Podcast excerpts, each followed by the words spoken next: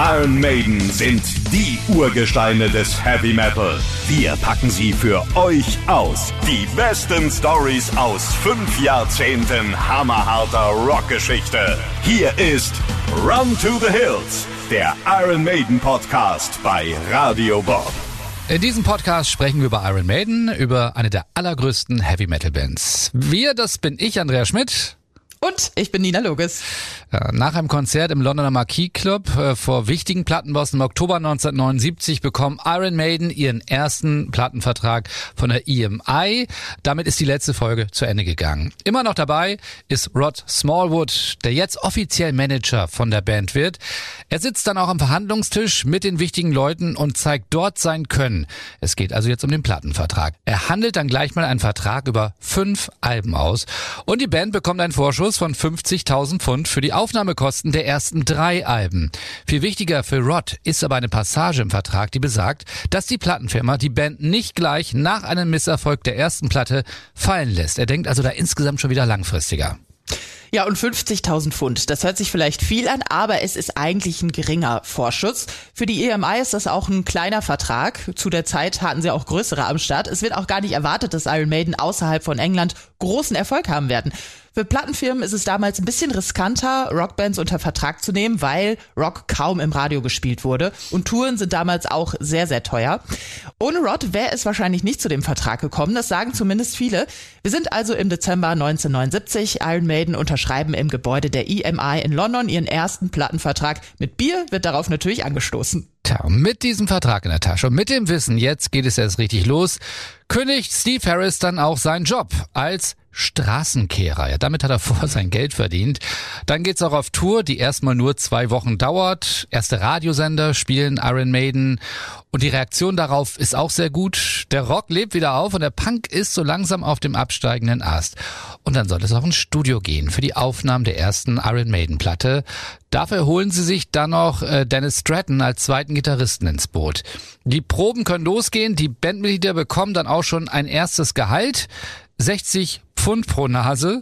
Äh, nur der gute neue Dennis, der bekommt 20 Pfund mehr, weil er schon verheiratet ist und auch noch ein Kind hat. Also alles Friede, Freude, Eierkuchen? Nö. Sie müssen noch mal ihren Schlagzeuger auswechseln. Doug Sampson muss aus gesundheitlichen Gründen leider aussteigen. Sein letztes Konzert mit Iron Maiden spielte am 22. Dezember 1979.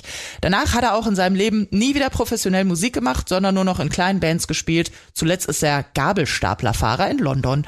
Der neue hinterm Schlagzeug heißt dann Cliff Burr und er kommt auf Empfehlung des ja noch neuen Gitarristen Dennis Stratton und kann gleich beim ersten Vorspielen von sich überzeugen. Jetzt sind wir also einen Monat weiter im Januar 1980. Endlich stehen die Aufnahmen für ihre erste Platte an und sie denken, das ist ein Kinderspiel. Wir haben genug Songs. Wir müssen einfach unsere Live-Qualitäten auf Platte pressen. Aber das ist dann doch nicht so einfach. Erst versuchen sie es mit einem Tontechniker namens Guy Edwards, aber der Sound gefällt ihnen nicht. Dann fragen sie bei Andy Scott an. Das ist der Andy Scott von The Sweet. Ja, da spielt er Gitarre, doch der ist dann auch nicht der Richtige. Dann steht ein gewisser Will Malone auf dem Zettel. Der hat auch schon mal mit Black Sabbath und Meatloaf zusammengearbeitet. Auch mit ihm wird die Band aber nicht glücklich, beziehungsweise er verliert so ein bisschen das Interesse an dem Projekt. Das Ergebnis, die Band produziert sich einfach selbst. Deswegen sind sie hinterher auch nicht so glücklich äh, mit dem Sound, der allerdings von den Fans, von vielen Fans zumindest geliebt wird. Sie geben auch nur 12.000 Pfund aus für die Produktion und dafür ist es ein echt starkes Album, das weiß die Band auch. Es wird dann auch zu einem der einflussreichsten Heavy Metal Alben, das auch andere Bands maßgeblich beeinflusst, wie zum Beispiel Metallica. Bei den Aufnahmen gibt's allerdings noch untereinander ein bisschen Stress, vor allem mit dem Gitarristen-Neuzugang Dennis Stratton. Der versucht den Sound nämlich ein bisschen zu ändern. Es geht so in Richtung Queen. Er verändert den Song Phantom of the Opera, klingt dann auf einmal wie so eine missglückte Version von Bohemian Rhapsody. Stratton ist dann auch erstmal ein bisschen bisschen beleidigt, weil seine Änderungen wieder entfernt werden aus dem Song. Aber auch ihm ist klar, Steve Harris ist der unumstrittene Chef, da gibt's nichts dran zu rütteln. Das weiß auch das Plattenlabel.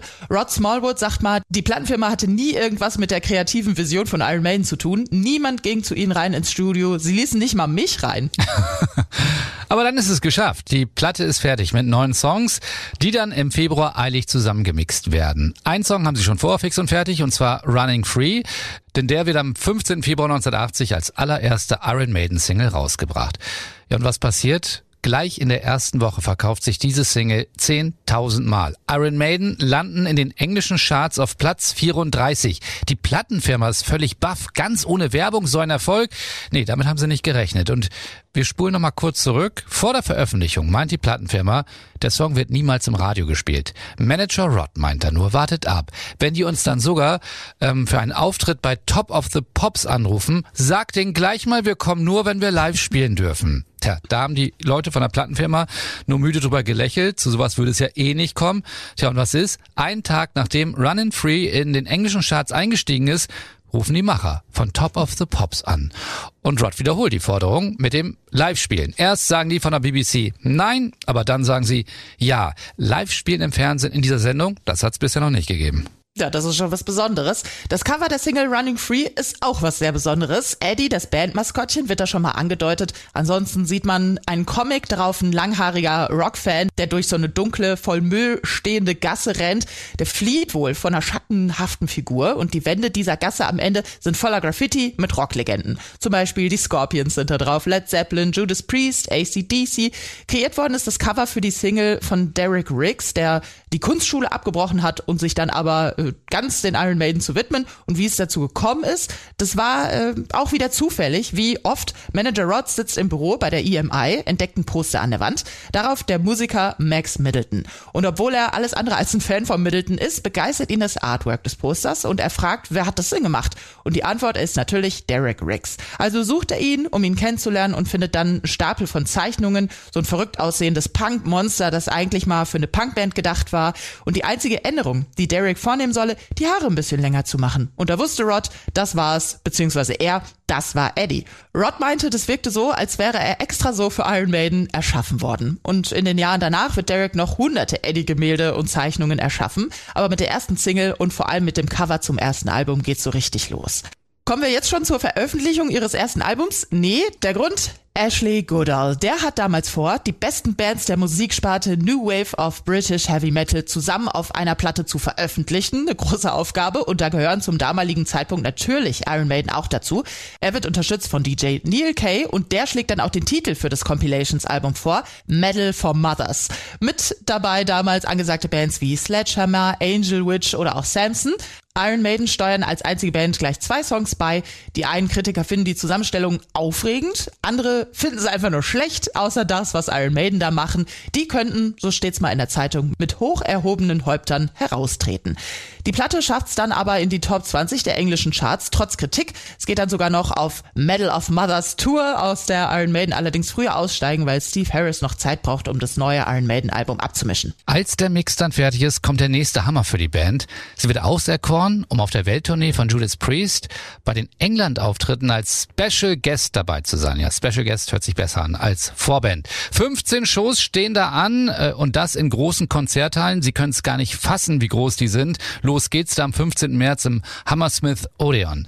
Aber anstatt sich einfach darüber zu freuen, ist es äh, Iron Maiden Sänger Paul Diano, der leichtsinnig oder vielleicht auch noch etwas naiv im Sounds, also im Musikmagazin sagt, Maiden würden Judas Priest die Eier wegblasen. Ja, und sowas kommt halt nicht gut an. Steve meint, Judas Priest hätten es ihnen daraufhin nicht leicht gemacht. Der Soundmann hat sich wohl nicht so benommen, wie er sollte, aber das bestärkte sie noch, noch entschlossener alles anzugehen und alles zu geben geben. Und auch als Vorband von Judas Priest begeistern Iron Maiden. Am 27. März ist dann der letzte gemeinsame Auftritt in Birmingham. Und dann ist er da, der 11. April 1980. Jetzt ist es soweit. Das erste Iron Maiden Album erscheint, das genauso heißt wie die Band. Gitarrist Dennis Stratton erzählt mal, dass sie eine Woche später im Pub gesessen haben und da kommt einer von der Plattenfirma vorbei und sagt, ihr seid sofort auf Platz 4 eingestiegen und dann sind sie rausgegangen, haben angefangen zu schreien und er sagt, wir gingen zurück zur Plattenfirma, da waren Leute, die aus den Fenstern von EMI am Manchester Square herausgerufen haben, ihr seid auf Platz 4. Vier Wochen halten sich Iron Maiden in den Albumcharts, die verkaufen 60.000 Exemplare, was ihnen eine schöne silberne Schallplatte einbringt. Auch in den Musikzeitschriften tauchen Iron Maiden jetzt immer öfter und immer größer auch auf. Kurz vorher sind Iron Maiden noch so zweite Wahl, also Support bei Judas Priest. Jetzt rücken sie in die erste Reihe. Ihre erste Headliner-Tour steht an durch Großbritannien. Die 45 Shows gehen am 15. Mai los, enden am 23. August auf ganz besondere Weise. Iron Maiden haben ihren ersten Auftritt beim legendären Reading Festival. Das ist damals das größte Rockfestival auf der Insel. Und eine neue Single schafft es auch in die Charts. Sanctuary schafft es bis auf Platz 29 und wäre vielleicht auch noch weiter nach oben gekommen, wenn die Plattenfirma etwas Werbung gemacht hätte. Oder auch wenn die Band wieder bei Top of the Pops aufgetreten wäre. Aber da haben in dem Sommer die Techniker gestreikt, also ist die ganze Sendung ausgefallen. Das Cover für die Single ist wieder mal was sehr Besonderes aus der Feder von Derek Riggs. Man sieht Eddie, mit einem Messer in der Hand über einer ermordeten Frau, die stark an Margaret Thatcher erinnert, die Premierministerin, die kurz zuvor an die Macht gekommen ist. Scheinbar ist die gute Frau dabei erwischt worden, wie sie versucht, ein Iron Maiden Plakat von der Wand zu reißen. Das musste bestraft werden. EMI rät sogar noch dazu, die Augen von Eddie schwarz zu färben. Das würde für noch mehr Aufmerksamkeit in den Boulevardmedien sorgen. Und auch dieser Plan geht auf. Ähm, am 20. Mai gibt es zum Beispiel die Schlagzeile Mord. Maggie wird vom Rock überfallen. Oder auch The Mirror. Der schreibt, Premierministerin Margaret Thatcher ist ermordet worden auf dem Plattencover einer Rockband.